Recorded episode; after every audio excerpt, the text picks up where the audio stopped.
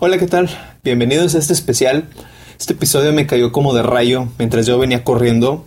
Quería comentarte que me gusta mucho el hábito del deporte y estos días que he andado aquí en mi casa, bueno, pues he aprovechado para trotar ligero en las mañanas, con una mascarilla obviamente de protección, un cubrebocas, claramente. Y durante todo mi camino, pues usualmente que yo realizo, venía viendo carros y quienes manejaban los carros, ¿no? Muchos de ellos rumbo a sus oficinas, a sus empleos, en sus camionetas, en sus carros, en sus pickups, lo que sea. ¿Y sabes algo? Sentí sus miradas. Yo no sabría, pues la verdad, en qué estuvieran pensando ellos, cada quien es ahí, pero me recordó una etapa de mi vida en la que yo también iba manejando y cuando pasaba por parques o zonas verdes pensaba esto. Bueno, ¿y estas personas qué hacen? ¿A qué horas trabajan?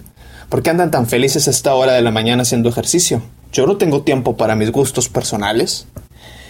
Esa época lo que yo hacía, mi rutina era salir del trabajo a las seis, si bien me iba, llegaba a mi casa a las siete y media por el tráfico, entrenaba de ocho a nueve de la noche y al día siguiente era exactamente lo mismo.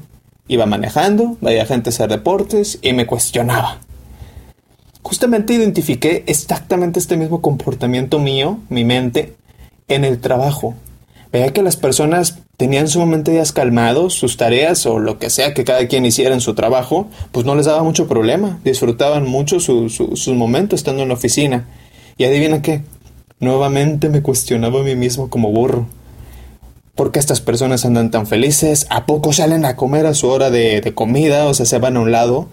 ¿Por qué pueden poner música mientras trabajan? Yo yo tengo miedo trabajo, tengo muchas cosas que hacer. Yo tengo que completar este código, mañana tengo que crear este stop procedure. Yo no tengo tiempo de andar aquí y si me tengo que quedar hasta las seis, me voy a quedar porque nadie va a hacer mi trabajo. Fíjate, mis burradas. Claramente estas cuestiones que me hacían producto de compararme con otros, de ver espejos en las personas y esperar ilusamente que ese reflejo mío de enojo, de frustración, de desesperación y depresión estuvieran otros. Pero sorpresa, sorpresa, las cosas no son así. La realidad es que por yo andar buscando espejos en donde reflejar mi frustración y odio, dejé de ser vidrio. Me llené de relaciones tóxicas, compañeros tóxicos, atraje problemas en mi trabajo, esto es mal desempeño. Y es que muchos me decían, oye Raúl, eres muy bueno, pero no te sabes controlar.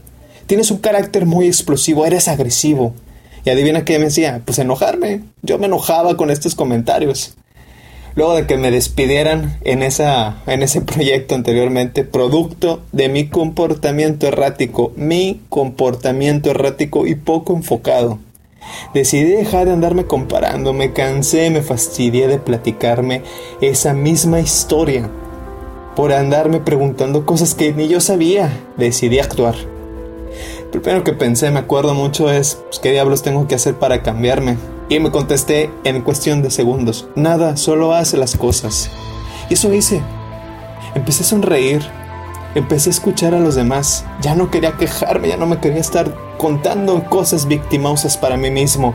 Guardé silencio. Me guardé silencio en mi mente y escuché a los demás. Me enamoré de cada una de las historias que me compartían. Aprendí que todos somos diferentes Además de quedarme callado, adivina qué.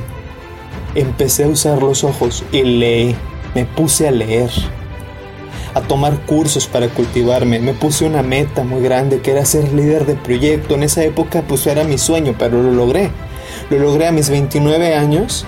Estuve enfrente de un proyecto de 7 países latinos. ¿Y sabes algo?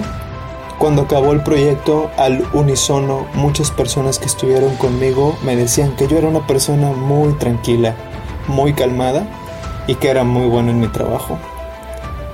Amigo, la vida me dio un giro de 360 grados, de andar cuestionándome compartiendo mis depresiones, a salir y estar arriba, a enfrentarme en un proyecto el cual dependían más de 500 personas y sus familias su salario me convertí en vidrio para ya no andar regalando espejos. Te voy a decir por qué vidrio. Porque el vidrio aguanta el sofocante calor. Porque el vidrio puede ser del color que tú gustes. Porque es tan duro en frío, pero es blándido en calor. Porque resiste presiones. Y sobre todo, porque el vidrio no anda reflejando nada. Solamente la luz lo atraviesa y te digo algo, no depende del lado que lo veas, siempre es transparente. Si algo de lo que te cuento te es familiar, espero que en estos minutos te haya servido de apoyo de algo. Definitivamente este episodio es sumamente inusual, pero quería hacerlo, me nació hacerlo y lo hice. Gracias por escucharme. Espero que este especial te haya gustado. Solamente soy yo platicándote la breve historia. Saludos.